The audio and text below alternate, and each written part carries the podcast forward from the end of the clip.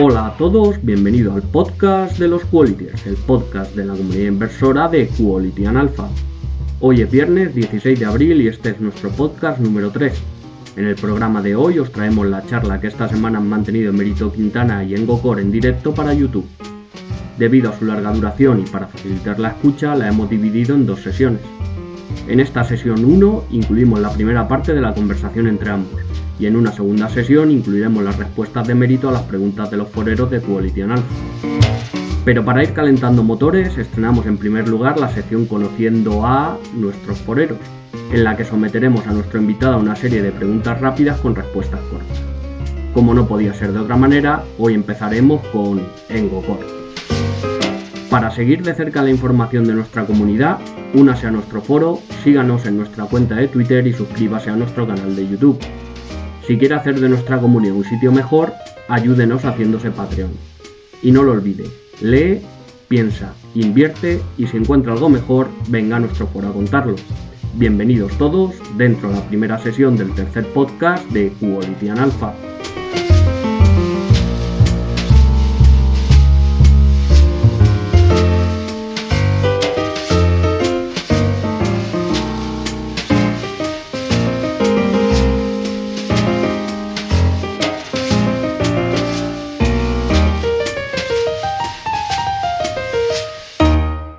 Tenemos con nosotros a uno de nuestros foreros estrella, conociendo a Engocor. Engocor, bienvenido. Hola, muchas gracias, queridos Qualitiers. ¿Listo? Preparado. Empezamos. Nombre o nick. Engocor, Una ciudad para vivir. Cullera City. ¿Y para ir de vacaciones? Altea, la cúpula del Mediterráneo. ¿Una canción?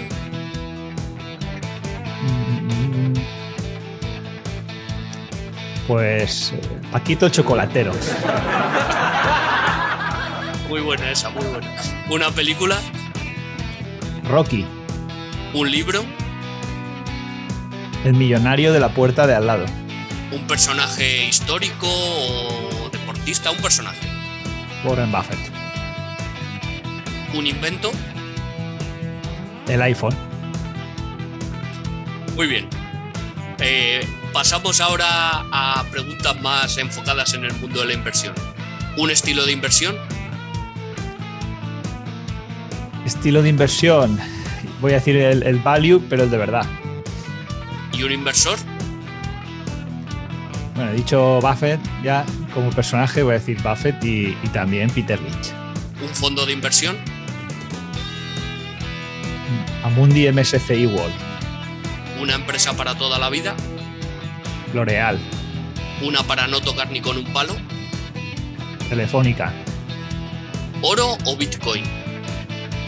Oro. ¿Value o growth? Ambas. ¿Buy and hold forever? Forever no, porque no, yo no duraré forever. Unos añitos. ¿Dividendo o recompra de acciones? Recompra siempre. Buybacks. ¿Análisis técnico, susto o muerte? Muérete siempre. ¿Indexación o gestión activa? Indexación. ¿Liquidez o 100% invertido? 100%. Juan, 100% Risto. Un libro que era 100% Risto. Pues Eso ese mismo. ¿Tamaño ideal de las compras? De activos, no de las del supermercado. Todo lo grande que tu cartera te permita. ¿Periodicidad de las compras? Bueno, yo diría cuando estás creando cartera una vez al mes. Una vez las has creado, una vez al año. El mejor momento para comprar una buena acción es. Cuando tienes dinero. El mejor momento para vender una buena acción es. Nunca. Muy bien. Y pasamos al, a la última parte de la entrevista. En este caso te voy a ir nombrando empresas y tú les tienes que poner un adjetivo o, o asociar a una o dos palabras. Algo rápido. Apple, Te forras. Johnson Johnson, Seguridad, rating. Novo Nordis, Insulina Alibaba, y los 40 ladrones. La Limonada, Riesgo, Tesla, burbuja, Aritza, mierda, Amadeus, tecnológica, Santander, fiasco, Telefónica, palmatoria. Muy bien, has eh, superado. Esto, este ha sido el cuestionario rápido que poco a poco eh, iremos haciendo a más foreros para que vayamos conociéndolos un, un poquito más. Muchas gracias, Engocor. A vosotros por aguantarme.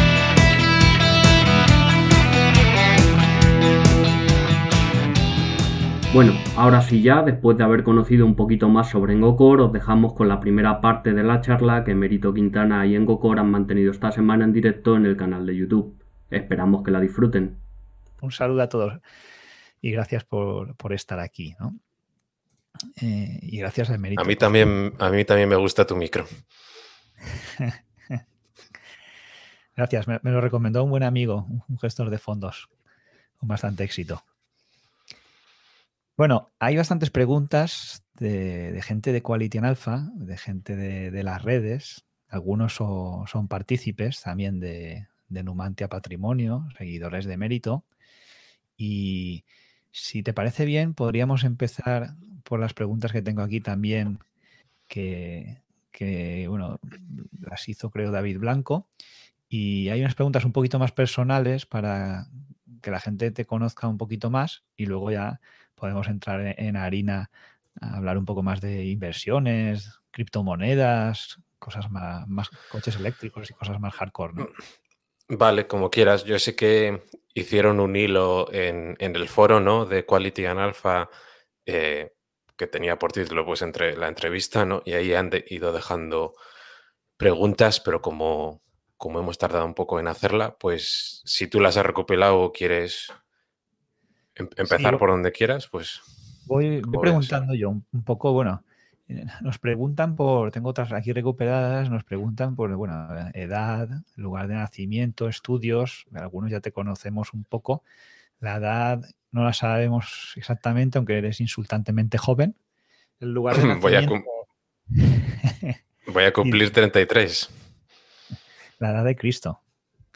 Mm. Todavía queda, te quedan como 60 años para componer. Esperemos, sí.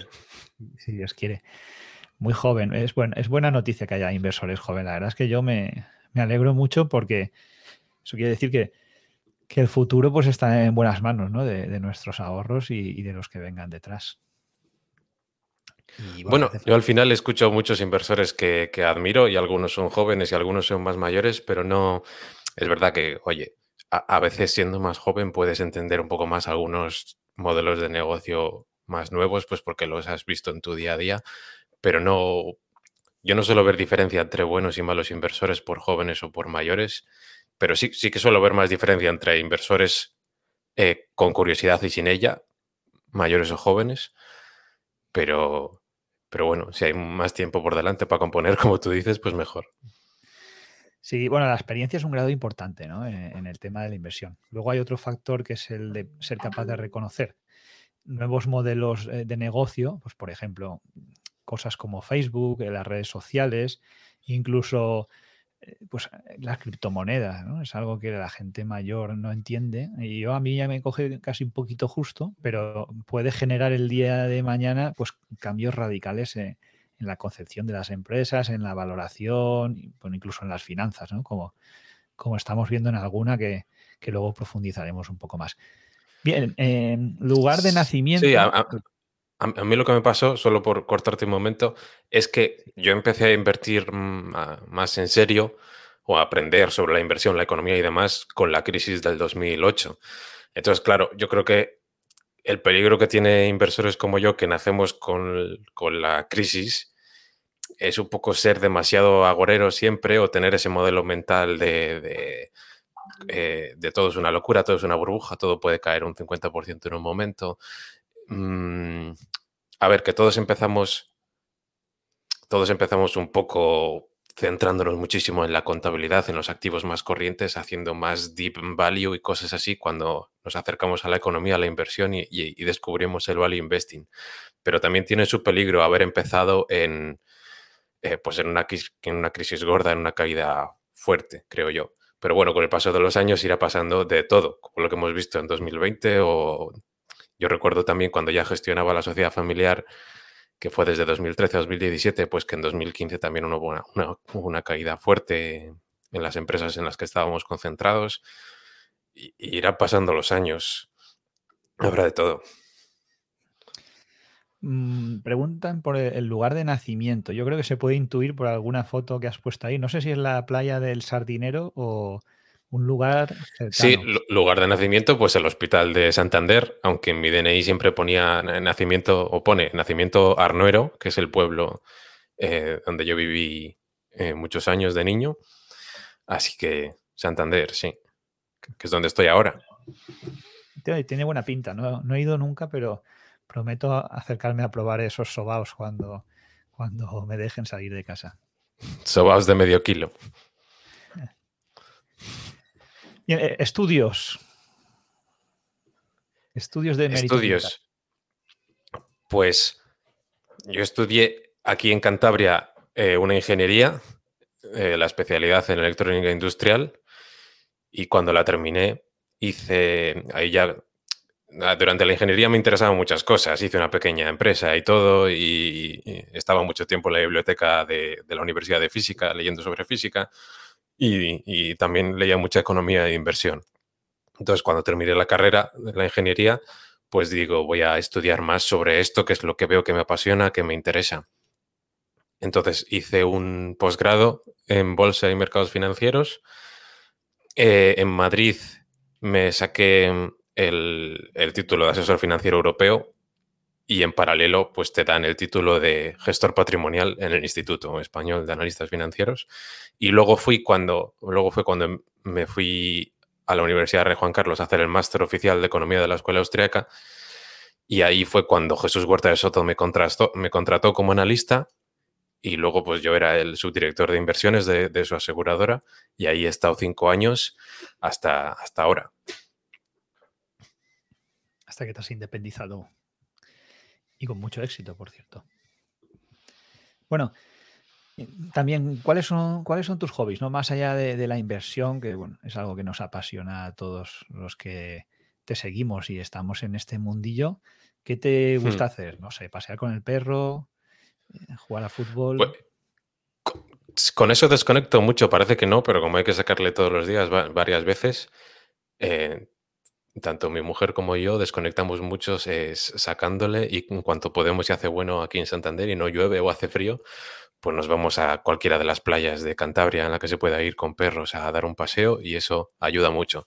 Otro hobby que tengo es tocar el piano, que, desde que estoy en Santander lo estoy recuperando más y, me gusta mucho y me ayuda. Y luego pues nos gusta hacer ejercicio, eh, un poco de todo. Eh, antes igual yo era más de eh, más de gimnasio, pero ahora pues de todo, salimos a andar, hacemos pilates, eh. cosas así.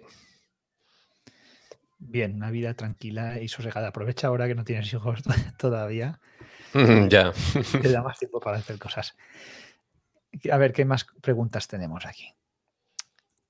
Bueno, me preguntan por un lugar favorito eh, de, de Cantabria o de Santander. Mm, pues e, eso sería difícil, porque yo creo que por aquí hay muchos rincones y yo creo que incluso los que somos de aquí no conocemos todos los pueblitos y rincones y rutas de Cantabria y, la vas conociendo cada vez más.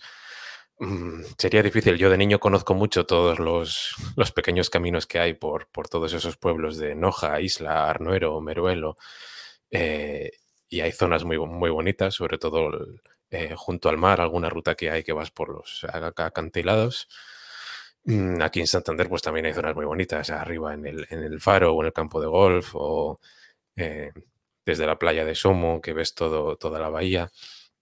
Mm, pero no sabría decirte porque luego te metes por, por, distintos pueblos y hay de todo. Hay, hay que venir. A mí me gusta mucho la playa, es algo que eh, solo la visión, ¿no? O bueno, si puedes tener el lujo de pasear por ella o, sacar al perro por allí, la visión, tú que has vivido en Madrid, la visión de tener la playa delante todos los días, que yo soy más del Mediterráneo, pero ese, ese azul del mar, ¿no? Parece que te recarga de energías y te libera de, de cierto estrés. En cambio, en la ciudad, yo me doy cuenta que cuando vas, siempre tienes una carga de estrés superior simplemente en cruzar la calle y ya ver que el semáforo se pone en rojo antes de que llegues al final, tienes que acelerar los coches, el tráfico, la polución, e-, el smog, ¿no? Eso, no sé si eso, si eso es bueno para, un inversor, igual por eso Buffett se, eh, digamos, aleja de todo ese mundanal ruido en su, en su casa de Omaha, o, es mejor estar en la City rodeado de, los tiburones. Bueno, yo he tenido mucha suerte porque esos cinco años de Madrid, la mayoría ha estado junto al retiro, porque así podríamos eh, todos los días sacar al perrillo por allí y, al final todos los días ves verde y ves un... Eh, em, no, estás todo el rato entre hormigón y, entre sombras. Entonces, yo estaba muy cerca del trabajo y tenía el retiro al lado y es vivir otro Madrid casi y al final haces tu vida en tu zona y ya está. Y además es que en el trabajo pues estaba rodeado de gente más inteligente que yo, gente con mucha experiencia, gente de la que he aprendido mucho, en un ambiente de inversión a largo plazo, de, asegurar eh, el, dinero de la gente para los próximos 20, 30 años, em, con esa filosofía. Entonces, mm, donde estaba, pues era un sitio muy, muy tranquilo y en el que se podía desarrollar esa filosofía de largo plazo y por lo menos podía ver un poco el verde. Pero bueno, aquí, aquí yo creo que sí que estoy más, más contento. Igual luego en unos años vuelvo a estar en Madrid, porque en Madrid he conocido también a muchas personas y si, y si estás en el mundillo, pues, eh, pues lo mismo una vez fui a ver a, a, Luis de Blas allí en Valentum o a conocer a los de Oros o a tomar un café con Pablo Martínez Bernal o eh, a conocer, o sea, es distinto, sí, estás eh, y quedas más con gente algunas tardes para debatir ideas, para eh, para hablar, pero por el tema de la tranquilidad yo creo que es más un tema de mm, personal, de estilo. Que sí, que ayuda en mirar por la ventana y, tener la bahía, pues, eh, pues igual sí. Pero yo tuve suerte en Madrid. Hombre, también viviendo ahí, pues puedes hacer, claro, no estás tan cerca como para tomar un café a diario con la gente que se dedica al sector, pero hoy en día, pues bueno, con las comunicaciones que hay, no sé cómo estáis comunicados ahí por tren, pero bueno, si no, en, avión también te puedes acercar o, incluso en, coche, pues una vez por semana. Bueno, el curso, el, curso para sacarme eh, el LEAF lo hice todo yendo y viniendo en avión. Como sabía qué días iban a ser las clases y podía pillar los billetes lo más baratos, 70 mm, euros ida y vuelta con dos meses de adelanto, pues iba yendo y viniendo en Madrid en avión desde Santander. Pero vamos, que en coche estás en cuatro horas y media o en, cinco y ya está. Tengo un buen amigo que es ingeniero de obras portuarias y yo cuando estudié aquí en Valencia también en la escuela de, caminos, hablaba mucho de, la escuela de Santander, ¿no? Porque las, pioneras en España pues, fueron Madrid, Barcelona y, Santander. y, mi amigo Luis, si no le hago reconocimiento, luego me echará la bronca. No sé si tú tienes algún amigo que haya estudiado ahí en la escuela de caminos o se dedique al tema portuario, pero siempre se, se hablaba muy bien de, en concreto, pues de, los expertos allí en, temas marítimos y hidráulicos también. Sí, eh, yo estudiaba detrás de la Universidad de Caminos. La Universidad de Caminos está delante junto a la carretera, es la, más antigua y la nueva, la de, la de industriales y telecomunicaciones, está justo detrás. Pero vamos, que allí ibas a, algunas clases o a la biblioteca y lo que sea. Yo recuerdo en Caminos dar la clase de, ciencia de materiales, eh, porque yo empecé en la, superior y, lo hacíamos allí. Y sí, sí que tengo amigos y, y conocidos de, de allí, pero bueno, se va perdiendo el contacto. ¿Tienes buenos recuerdos o te machacaban ahí en las clases esas? como solían hacer allí los profesores? No. Bueno, no, yo en general tengo buen recuerdo de la universidad. Además, tienes el Parque de las Llamas al lado y en primavera, pues te, ibas ahí un poco a tomar el sol, a desconectar. Pero sí, sí tengo buen recuerdo de la universidad. Yo ya te digo que me pasaba. me, pasaba a veces días en, en la biblioteca de la Universidad de Física leyendo pues leyendo a Stephen Hawking o leyendo sobre física cuántica o leyendo de, em, de teoría. Qué interesante. El, tema de la física cuántica, soy un completo analfabeto al respecto, pero estoy convencido de, igual que la tecnología cuántica en la, en la computación, que cuando se desarrolle habrá cosas que ahora sean impensables que el día de mañana a lo mejor se pueden hacer con un suspiro, ¿no? Hmm. Sí, y, había muchas pues, pues, revistas de divulgación y, de electrónica también tenías muchas cosas que a mí me, gustaba hacer eh, experimentos y cachivaches y tal. Y, el ambiente de la universidad es muy bueno si eres curioso para, pues te coges todas las revistas que veas, libros de divulgación o, libros luego ya más, más duros. Y, mientras iba sacando las asignaturas, pues me dedicaba a leer eso también. ¿Y, cuál fue tu primera inversión? ¿Cómo te iniciaste en, el mundillo este de la bolsa? Bueno, yo creo que yo creo que una vez expliqué que al final mi primera inversión de verdad fue, bueno, de verdad, fue de niño, no sé cuántos años tenía, no sé si fueron 11 años, eh, y, entonces mi, eh, mi abuelo eh, me vendió un ternero.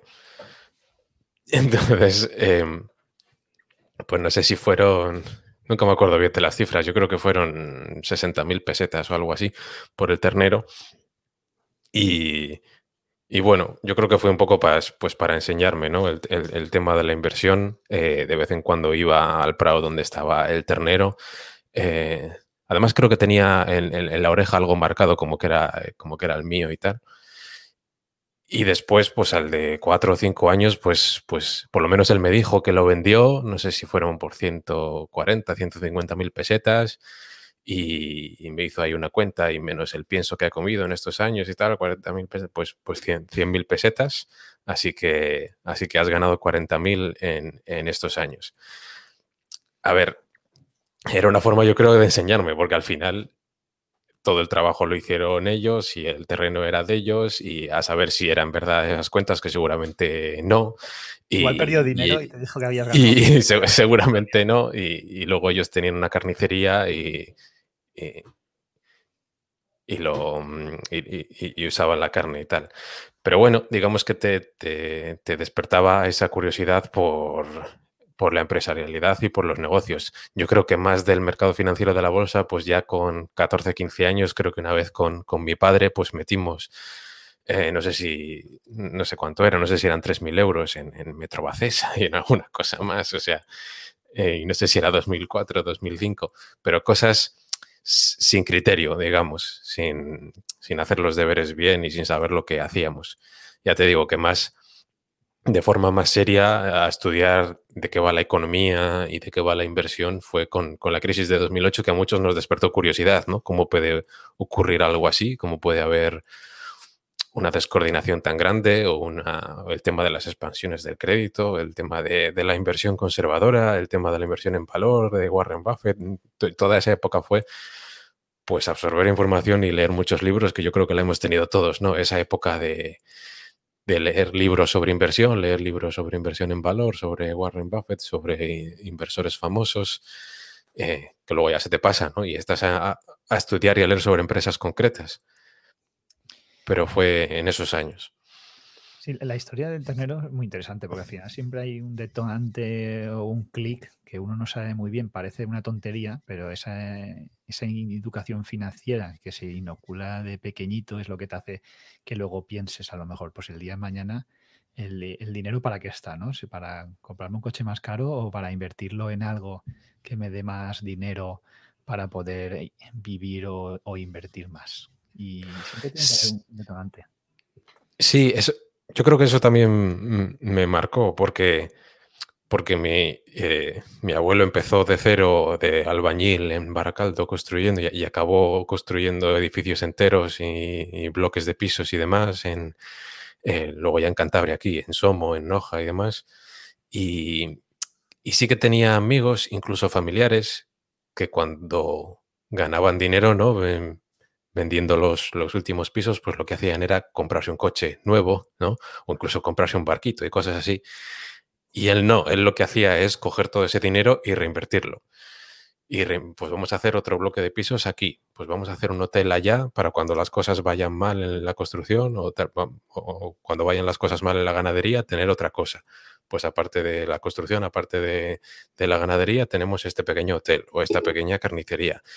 Y si ganamos dinero con eso, reinvertimos y a otra cosa. Y compramos terrenos y compramos eh, este bosque maderero. Y entonces era una filosofía más de reinversión y de diversificación que de pues he ganado dinero, he tenido éxito, pues otro coche, pues otro capricho, pues otra historia. E incluso, incluso una casa que él construyó para, para él y para su mujer y para, para los hijos si querían, la, casa en sí misma estaba pensada para que en su día pudiese ser un hotel. ¿no? Era, una casa grande de, tres pisos, pero estaba pensado como cada planta tenía sus habitaciones y sus habitaciones y con, con el baño propio y, y sí, pues es la casa familiar, pero en su día podría ser pues un pequeño hotel, un pequeño eh, hostal. Todo, estaba pensado mm, con esa perspectiva. Y luego ya también, pues... Sabía lo que era el interés compuesto, ¿no? Y, intuitivamente. Claro, claro. O el, o el, empezar desde nada y ver esa, sí, ver, ese, poder de, la reinversión. Y con los terrenos igual, él comprado cada vez más y más y más. Eh, él decía que él solo quería lo que lindaba con lo suyo.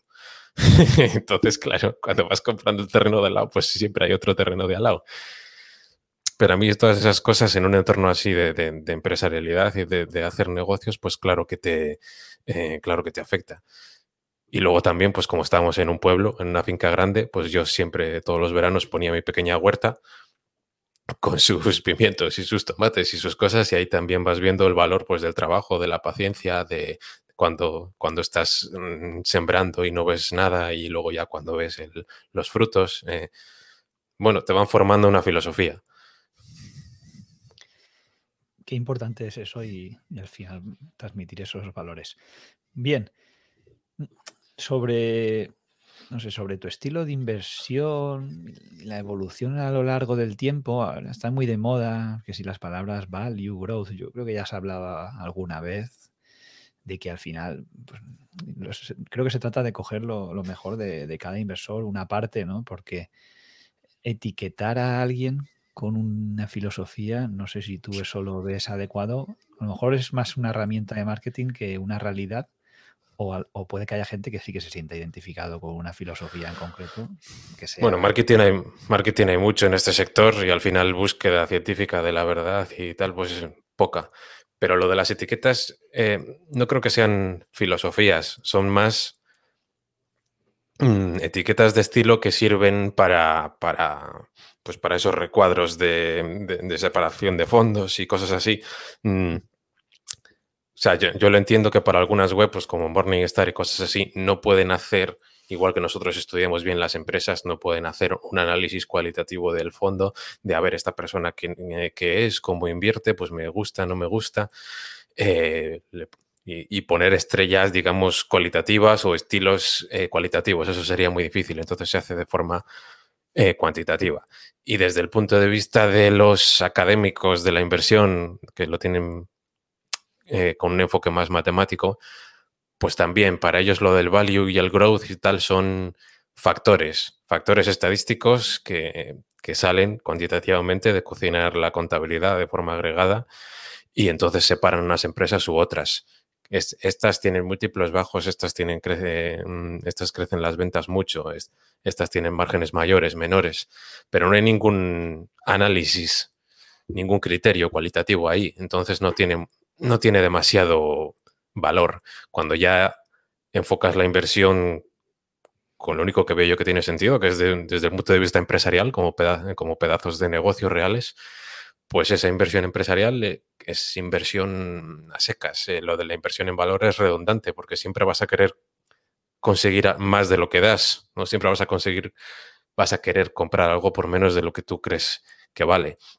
Y yo creo que en este aspecto es muy buena la carta de Warren Buffett de 1992, en la que explica muy bien que, por ejemplo, el crecimiento eh, siempre es una parte del valor, pero es que además el crecimiento puede ser negativo. O sea, si una empresa crece pero su, se suele decir también matemáticamente la rentabilidad sobre el capital, si es menor que el coste de capital, si creces destruyes valor. Pero si eres una empresa con ventajas competitivas ¿no? y, y esos, esos euros extra los puedes reinvertir a una rentabilidad buena, mayor que el coste de capital, pues entonces si creces, sí, que creas valor. Entonces el crecimiento puede sumar o restar. Y el crecimiento puede ser una parte muy importante de la valoración, pues porque el ciclo de vida de la empresa está ahí, o puede ser una parte muy pequeña. Entonces, depende de cada empresa. Al final, la inversión son estudios de caso, uno a uno. Y es muy importante esos modelos como el del ciclo vital de la empresa, pues esta empresa está en modo siembra, ¿no? Como en la huerta, o esta empresa está ya madura, con sus márgenes estables, con poco, con poco crecimiento y en fase de, recoger los frutos, con la contabilidad mucho más representativa y demás. Entonces, no se pueden usar eh, pues el tema de los múltiplos igual en una, en una empresa en una fase o en otra. Entonces, lo de las etiquetas, pues al final no lo veo mucho sentido. Tiene sentido, pues eso, empresa por empresa, ir encontrando eh, mm, buenas empresas a precios razonables y, si están muy infravaloradas, mejor. Y si están bien gestionadas, mejor. Luego es verdad que depende mucho del estilo de cada uno, porque si a ti te encajamos un, estilo, pues es más probable que te ciñas a él y que, y, que te hagas cada vez más experto en él y lo hagas bien. Y, y eso encaja más con la personalidad de cada uno. Otra persona puede, eh, le puede gustar más ir levantando piedras, encontrando gangas momentáneas y ser muy bueno en eso y le va a ir muy bien. Entonces también depende mucho de la personalidad. Pero ese, ese enfoque empresarial de esto no son gráficos, esto no, esto no es no compramos contabilidad, compramos el futuro de las empresas. Ese enfoque empresarial cara al futuro, de que el valor, todo el valor está en el futuro, siempre va a ser así ya compres empresas mejores, peores, más o menos baratas o con un estilo personal u otro. Pero esa realidad siempre va a ser así. Voy a remarcar eso para los que nos estén viendo o escuchando, porque si, os fijáis, eh, Buffett y otros inversores legendarios, hay quien no le gusta hablar de inversores legendarios, pero bueno, a mí me encanta hablar de inversores legendarios, ¿no? Como jugadores legendarios. Ellos hablan de negocios, ¿no? No hablan de compañías ni de empresas, ellos siempre hablan de negocios, business, ¿no? Y dicen, buscamos negocios terroríficos.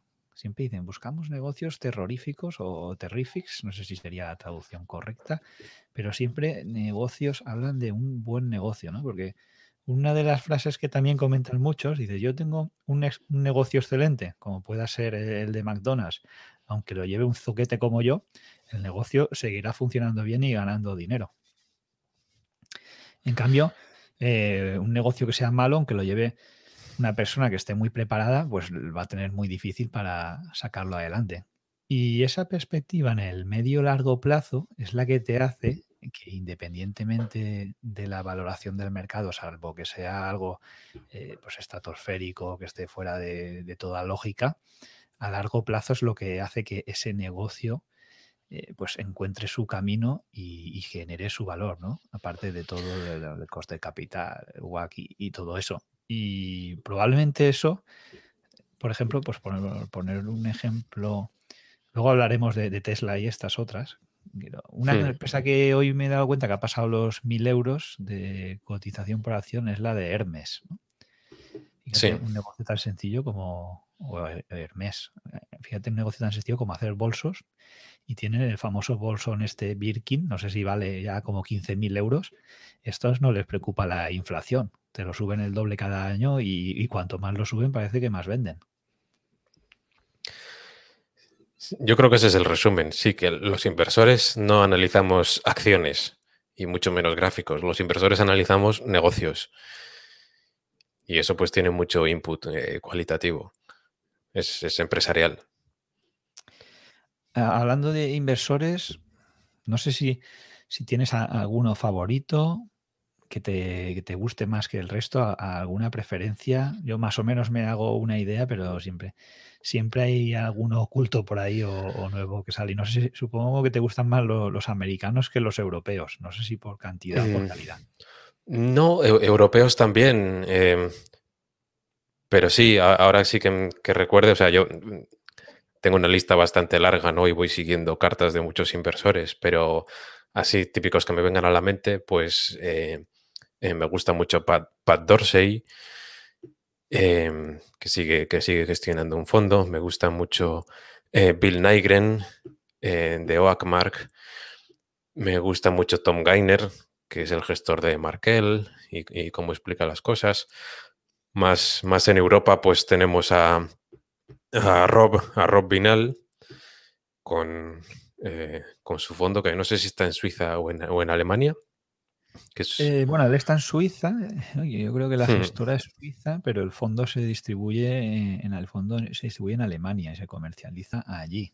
Pensábamos ir mi amigo hmm. Quixote y yo en enero. Luego, con esto de la pandemia, pues lógicamente no. Y al año que viene, ya que estoy aquí, pues todo el que se quiera apuntar, le decimos que nos haga un sitio y vamos a, y vamos a hacer una, tertulia con él. Pues merece mucho la pena las, las cartas de, Rob Vinal y la cartera. Em, a Ron Baron también le sigo mucho, que además Ron Baron es eh, como el arquetipo casi de, inversor a largo plazo en empresas de calidad, que ha tenido empresas pues durante 20 años y 30 años em, y después de valer 10, 20, 30 veces más, las empresas las sigue manteniendo en, los fondos. Mm, y luego hay muchos inversores más nuevos, pero que son muy buenos. Eh, en China están apareciendo mucho.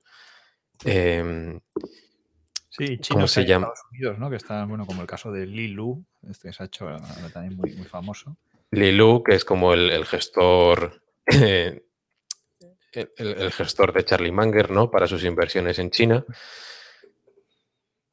Y mm, ahí no me sale ahora el nombre de, esta, eh, de esta gestora muy buena que me, que me gusta, pero me, mm, me acordaré, lo tenía por aquí apuntada. Asiática también, ¿no? ¿O americana? Es, sí,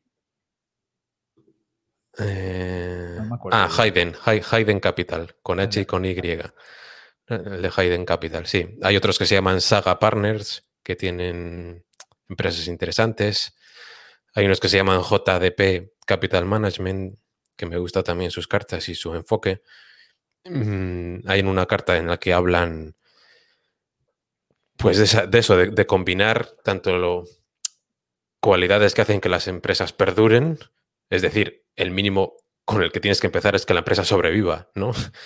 Y, qué características y qué estrategias y culturas hacen que las empresas perduren, pero también que prosperen, que crezcan, ¿no? Y va un poco en la línea de lo que hablábamos antes, que si la empresa tiene una ventaja competitiva fuerte y le permite protegerse y perdurar, ahí el crecimiento es valioso, muy valioso, y la reinversión. Y si no, pues no, o menos. Entonces, si consigues combinar esas dos cosas, una ventaja fuerte que proteger y todavía mucho que reinvertir por delante y que crecer, pues combinas esas cosas, el prosperar y el perdurar. Y alguna carta muy buena. Creo que la edad media de vida de una empresa está en siete años. O sea, simplemente una empresa que consiga sobrevivir ya tiene que ser una inversión positiva. Porque las empresas normalmente es muy raro que se queden estancados, ¿no? El ciclo de vida que tienen, o creces o decreces. Sí, yo creo que una vez vi una estadística que en España el 70% de las empresas, empresas registradas, pequeñas o, grandes, el 70% de todas eran o hoteles, o talleres, o bares. casi, todas, que es algo bastante curioso. Es como un autónomo casi, es un empleado prácticamente de autónomo. Sí, en España hay mucho autoempleo de creo un negocio no para que yo como accionista, como capitalista, me quede algo eh, de beneficio, sino que monto un negocio para fabricarme un empleo, un empleo de sueldo variable, ¿no? Entonces no, no suele ir mucho más allá. Digamos que tú eres el empleado, tú tienes que estar ahí en el, en el trabajo para que dé dinero y hay muchos costes fijos en los que uno de ellos pues es tu sueldo. Entonces es un enfoque distinto. Pero... Es una pena porque en. España al final no hay ventajas tampoco para que se creen empresas medianas. La gente lo monta como un autoempleo y luego si lo lógico sería que empresas se pudieran unir o crear franquicias y tengan unas ventajas fiscales, que como en este caso no lo es, sino que de hecho suelen tener las empresas pequeñas más ventajas que las medianas, pues nadie tiene ningún incentivo a unirse a hacer empresas más grandes, más competitivas, y eso al final acaba complicando que, se generen empresas más grandes, que tengan más economía de escala, que al final son las que son más competitivas, que pueden salir a exportar y que tienen mejores salarios. En las que pueden pagar mejores sueldos, eso es. Sí, hay mucha, mm, eh, mucha ley que desincentiva el, crecer. Eh, pero mira, me, acabo de acordar al hilo de esto de otro inversor que a mí me gusta mucho, que se llama Clifford Sosin, que está en Twitter y que sus vídeos y sus cartas son muy buenas. Es un inversor hiperconcentrado. Creo que el 70% del fondo creo que son tres empresas ahora mismo y no sé si en total tiene seis o siete. Y gracias a él, pues empecé a investigar Carvana, por ejemplo, que la hemos tenido en el fondo y nos ha ido muy bien. Y tiene en YouTube una tesis sobre ella. También eh, Carlytics, que yo la expliqué en la reunión de 2020 de Numantia, que es una empresa de publicidad, pero que eh, se centra en, las aplicaciones de móvil de los bancos de la gente y a partir de ahí ofrece cupones de descuento eh, a, la gente, pues yo que sé, en el Starbucks, en el Dunkin' Donuts y demás, y esas campañas de publicidad puedes medir muy bien el retorno sobre la inversión en el mundo real, ¿no? Porque si de verdad la gente cambia sus em, comportamientos y pasa por el Starbucks de esta calle y, y, gasta, pues tú lo puedes ver, ¿no? En el banco. Bueno, son empresas interesantes, pero él hace un análisis muy detallado de, del modelo de negocio de, una transacción. O sea, él parte desde una sola transacción, cuál es la propuesta de valor y por qué la gente decide esto y no otra cosa, hasta, pues eso, hasta estudiar muy bien eh, a todos los gestores y la cultura de la empresa, cómo trabajan y, y, se imagina cómo puede ser la empresa y la contabilidad pues 10 años después. Y es más, él dice que cuando inviertes a largo plazo, cuando inviertes en general y, valoras el, futuro, la mayoría del, valor de las empresas es lo que se llama el valor terminal, que es el valor descontado de los flujos desde el año 10 en adelante. Entonces, claro, te, estás yendo muy allá en el futuro, ¿no? Por eso es importante que las ventajas competitivas sean duraderas o sostenibles. O por eso es muy importante preguntarse, ¿esto dentro de 10 años va a estar aquí? ¿Dentro de 10 años la gente va a seguir valorando esto, eh, la empresa va a ser más grande, va a mantenerse. Y él dice que, claro, si inviertes a largo plazo de aquí a 10 años y vendes dentro de 10 años, dentro de 10 años le estás vendiendo a alguien, a un inversor que está comprando, que está comprando también con la vista en el futuro, lógicamente, en los siguientes 10 años quizás, con un valor terminal de dentro de 20 años. Entonces, empiezas a irte mucho en el futuro muchísimo para la inversión exitosa. Entonces, todas estas características que permiten que las empresas prosperen y perduren, te vas más allá de un ciclo económico y te vas más allá de incluso de ventajas que, pueden protegerte, pero solo 5 o 10 años, y empiezas a meterte en temas de incentivos, en temas de la cultura de la empresa, en temas de, la habilidad de los gestores para transformarse y reinventarse, y empiezas a ver mm, pues eso, fijarte en cosas que seguro que van a seguir estando ahí dentro de 10, 15, 20 años, o seguro que van a ser más grandes. Y es difícil, es difícil encontrar empresas así, filtrar para, eh, para no equivocarse. ¿Y qué opinas? Ya casi me has contestado ahí, ¿no? ¿Qué opinas de aquellos que creen que la inversión en sí e, es una ciencia, ¿no? Y que se puede controlar con algoritmos, sin entrar tampoco en mucha polémica, pero es cierto que, la gente normalmente no tiende a pensar dónde va a estar esa empresa dentro de 10 años y por lo tanto el mercado infravalora las empresas que en 10 años eh, han conseguido generar valor. ¿Por qué? Porque normalmente la gente está, está, pensando en 3 meses, 6 meses, 12 meses vista. Es muy raro que alguien piense más allá de 3 a 5 años y menos a 10. Eso yo creo que es lo que se valora también ahora, por ejemplo, con, Facebook, ¿no? que están diciendo que, que, si vale 500 dólares, que si vale 1000, si es capaz de monetizar todo lo que tiene, probablemente sí. Pero ¿crees que eso de alguna manera se, puede modelizar mediante algoritmos? Y eso tendemos mucho la gente que ha estudiado ingeniería a pensar que con el Excel lo resuelves todo. Eh, eso, te iba a decir que... Mm, eso te iba a decir que los, los ingenieros, es curioso porque hay, muchos inversores ingenieros, no sé por qué. Em, yo, yo tengo mi teoría. Al final en la ingeniería lo que te enseñan son modelos mentales para resolución de problemas, ¿no? Y luego ya las cosas concretas, pues, eh, pues es distinto. Pero claro, si lo que quieres es resolver problemas, primero tienes que reconocer que hay un problema, ¿no? Y eso parece que no, pero también es una cura de humildad muchas veces que, que tienes que acostumbrarte a ese modo de pensar, ¿no? Del que el mundo está lleno de, problemas a solucionar de forma mejor o peor. Entonces, desde el punto de vista de un ingeniero, pues eso, eh, eh, esa idea está bien y, tienes que intentar buscarte la vida para conseguir herramientas para solucionar el problema. Entonces, quizá por eso hay ingenieros que se meten en el tema de la, inversión, pues eso, para aprender, seguir aprendiendo, resolver problemas y desarrollar tesis de inversión. Pero hay un peligro, porque en las ingenierías, pues al final todo son eh, matemáticas y física e intentas maximizar eh, cosas, eh, los, los, resultados son más o menos concretos, con su tolerancia, pero concretos. Mm, la mayoría de la información está dada y, y el enfoque es Mm, sí, el enfoque es muy, muy matemático. Si te metes luego en tema de la inversión y de la economía, te fastidia que no sea así y, lo enfocas con matemáticas y lo enfocas con optimización. Y, lo intentas resolver todo así. Exactamente.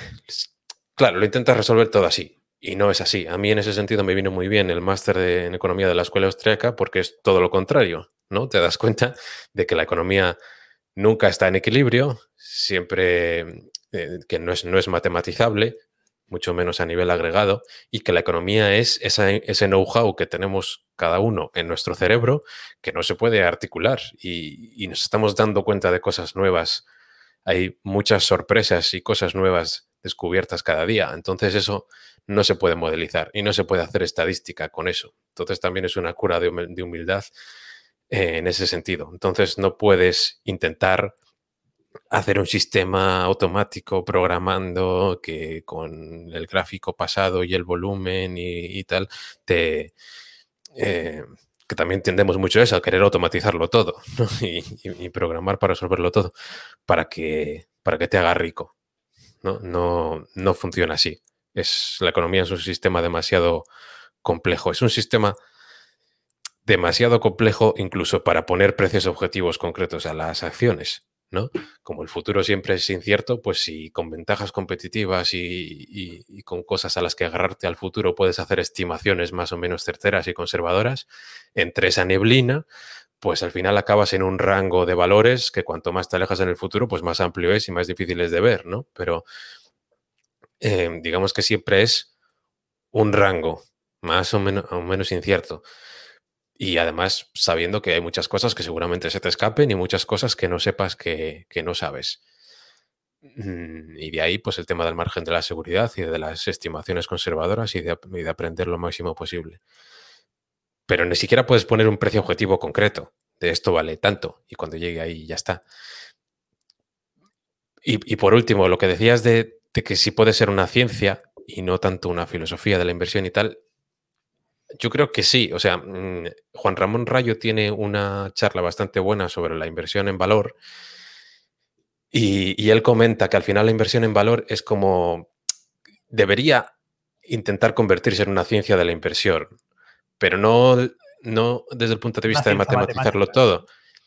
No, no, desde el punto de vista de matematizarlo todo, sino de tener rigor en las categorías en que hablamos cuando mencionamos cada cosa, en preocuparse porque todas las proposiciones y la teoría sea consistente entre sí, con, con las leyes económicas, en articular un conocimiento, pues que sí, a veces es difícilmente articulable, ¿no? Todo este conocimiento empresarial de, inversión, pero, eh, pero digamos, de lo que habla Juan Ramón Rayo es de que hay que abandonar un poco ese anecdotario de experiencias personales de los inversores y de los inversores famosos y, y que sí podemos trabajar en pos de una modelización de las técnicas inversoras eh, más allá de lo que existe ahora.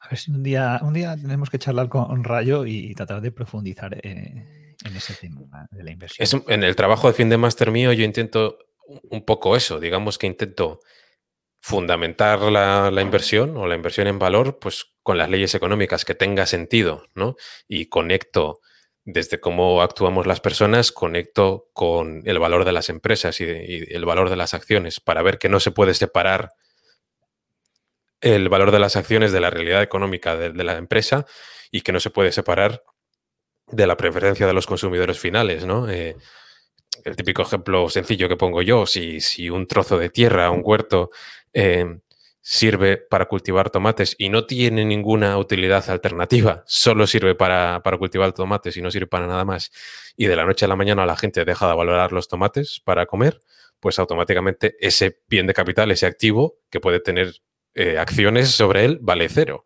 Vale ¿no? cero. Entonces, esa, esa línea lógica, pues pues tiene su, su, fundamento de leyes económicas. Entonces, en, en, el tema este de la inversión, aunque tú consiguieras explicarle a la gente en general cómo funciona o cómo puede funcionar, y es cierto que sería muy útil que hubiera teorías e incluso pues, se explicara en las universidades o en, o en los centros docentes.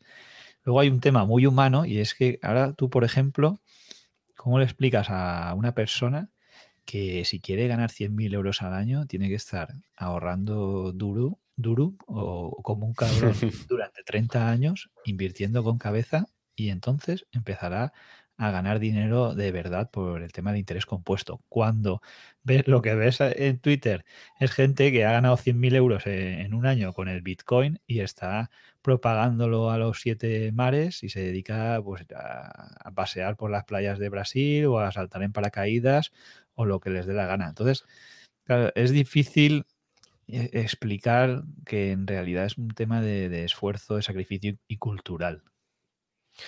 Es difícil porque el dinero fácil engancha más que la droga. El dinero fácil engancha más que la cocaína. Entonces, eso siempre va, va a pasar. Pero es lo que tú dices. Los primeros 100.000, por ejemplo, son los, más, son los más difíciles. Yo recuerdo empezar con la sociedad familiar pues con, en 2013 con 16.000 euros y, y ahora pues ya son 120.000, pero es que han pasado 8 años ocho años también de ahorro periódico, porque yo sigo metiendo mil euros al mes en, en Numantia. Pero es que una vez que tienes 100.000 euros... in the game ahí, eh, ¿eh? porque lo vemos, lo vemos en, en, Twitter. Yo creo, no sé si hay algún gestor más que se atreva a, a mostrar eh, el skinning de game. Sin duda es bueno. No sé si será buena idea. Igual luego cuando es más, igual, igual no es buena idea enseñarlo tam, tampoco, ¿no? Pero bueno, ahí está. Y es verdad que los imagínate que, que, no sigues reinvirtiendo ¿no? y, que, que, tienes que vivir de, de ello. Imagínate que, es, que esos eh, 100.000 euros pues consigues a largo plazo, aunque sea un, un 5% eh, anual. Pues es que después de todo ese esfuerzo y de ese tiempo, con tus primeros 100.000 euros, tienes una máquina de imprimir 5.000 euros al año. Exacto. Entonces esa, esa impresora de 5.000 euros al año ya te ayuda en, más en los siguientes 100.000, ¿no? Y es una bola de nieve, pues que, que cuesta. Pero eso va contra que... el sistema, porque tú imagínate que le explicas a todo el mundo eso en las escuelas. Y cuando llega la gente dice, no, yo lo que quiero es poner el dinero a trabajar. Yo no me quiero hacer autónomo, pagar 400 euros o pagar el 35% a la seguridad social, el 40% de IRPF. Entonces, ojo, que ahí el sistema como lo conocemos podría peligrar. Bueno, para eso está la educación también, ¿no? Y los padres. Antes, antes ponía yo en el Twitter el, el, el libro este que me, que me, regalaron en Value School, que, que, lo hace una parte de Value School que se llama Value Kids, que se llama Ahorra tus bellotas. Pues así un niño aprende incluso lo más básico, que, que, no puedes gastar siempre todo lo que ganas porque luego viene un momento malo y, y te quedas sin comida, ¿no? Pues entonces tener ese hábito de, de cada 10 bellotas guardo dos por si acaso para cuando no tengamos, pues pues se aprende de niño. ¿Dónde te ves dentro de, de 10 años? No sé si has parado a reflexionar un poco cómo te gustaría que fuera, no sé, bueno, imagino que tu futuro, pues lógicamente ligado al de Numantia. No sé si te ves en Luxemburgo, en Andorra con el Rubius o pues, gestionando un fondo que lógicamente será más grande desde Santander y, y tratando de aportar pues, valor como hasta ahora, ¿no? Yo espero no, espero no tener que irme, porque sí, eh, aunque España eh, tiene sus problemas, pues yo siempre tiendo al optimismo, ¿no? Eh, si mantenemos pues esa competencia fiscal entre comunidades y si, Madrid consigue aguantar y, no la liamos más, pues bueno, yo espero que, que, no, que no acabemos en el precipicio, ¿no? En, España y que nos... que no empeora la cosa. Pero sí, yo, o sea, al final mi familia está aquí y, y, no me veo, no me veo fuera. Espera un momento que esto sigue un poco mal. Bueno, oigo mucho ruido. ¿Tú me oyes bien? Sí, yo te oigo perfectamente. Vale. ¿Y, dónde me veo dentro de 10 años? Pues, pues es que lo, mismo con... Yo espero que igual que ahora.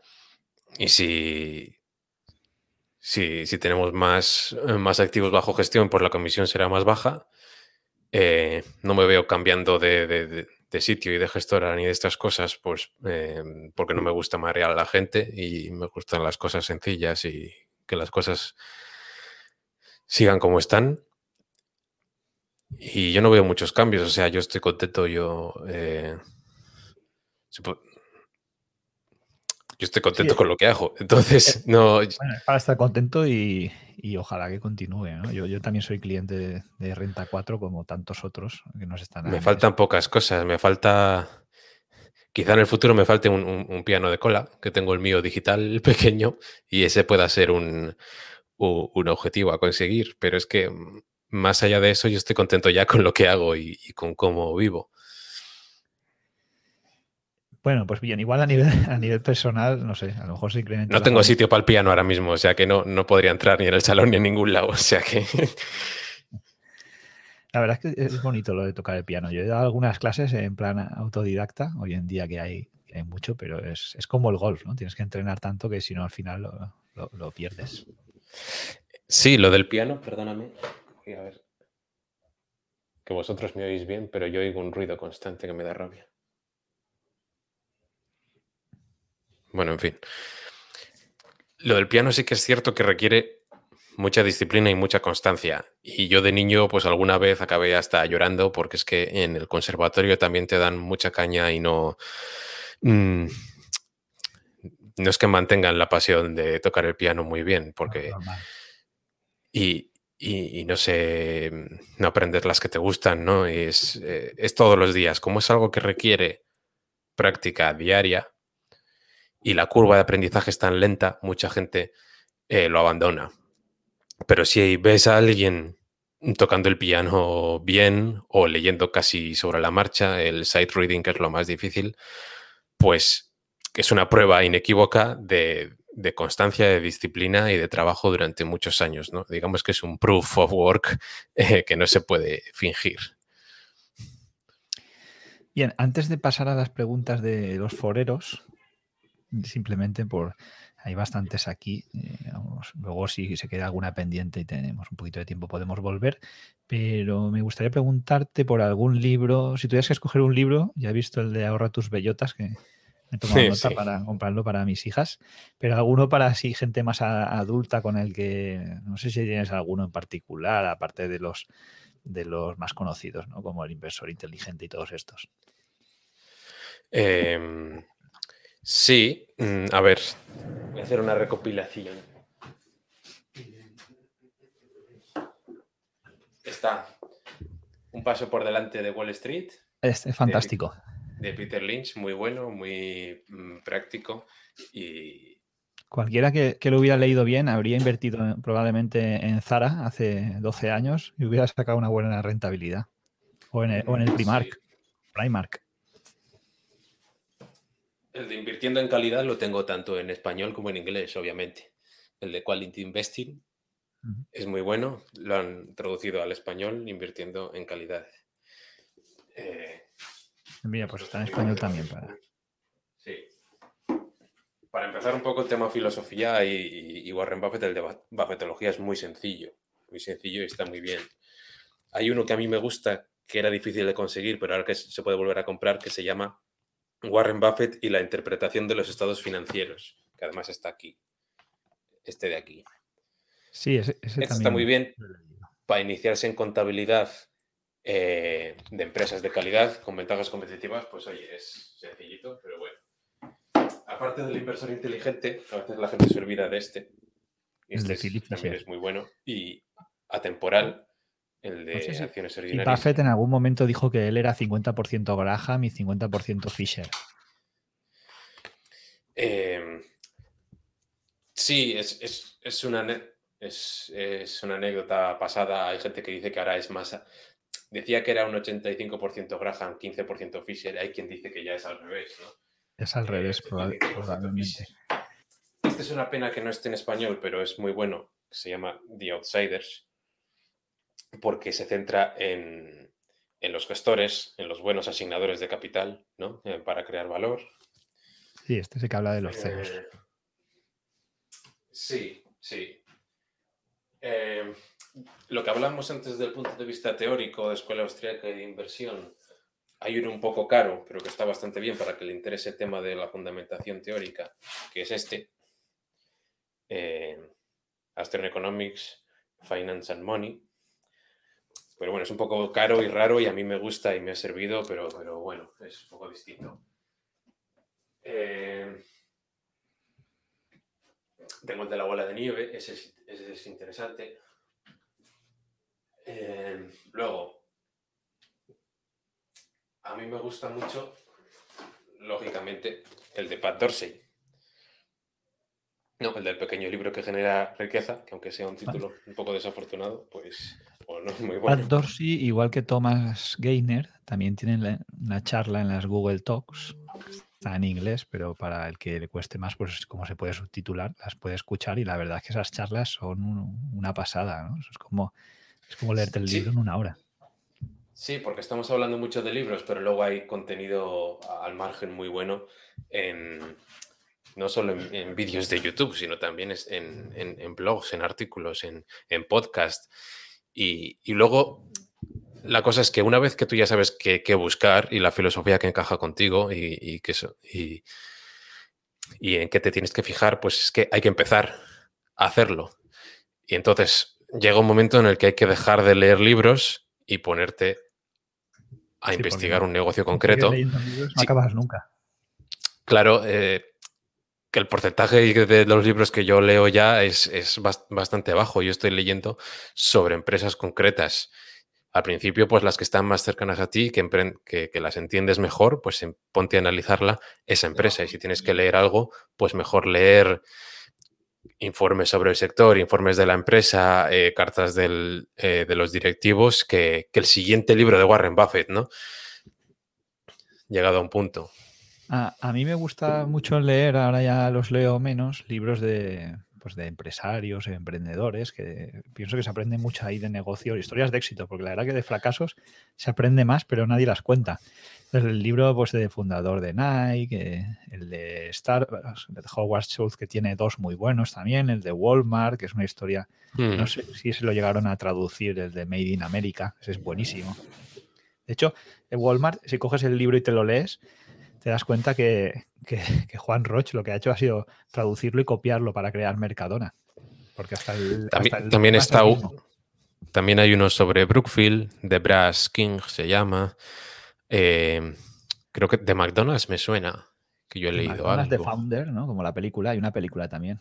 Sí, y un libro. Eh, sí, sí, bueno, está, está la película, creo que está en Netflix y está chula, está entretenida. Pero también había un libro, creo yo. Mm, Bueno, sí, Yo lo tengo. No sé si lo regalé. se- se- será por libros. Bueno, pues hasta aquí la primera sesión del podcast número 3 de Quality and Alpha. Os emplazamos a escuchar la segunda sesión en la que Merito Quintana contestará las preguntas de nuestros amigos foreros. Un abrazo y hasta la próxima.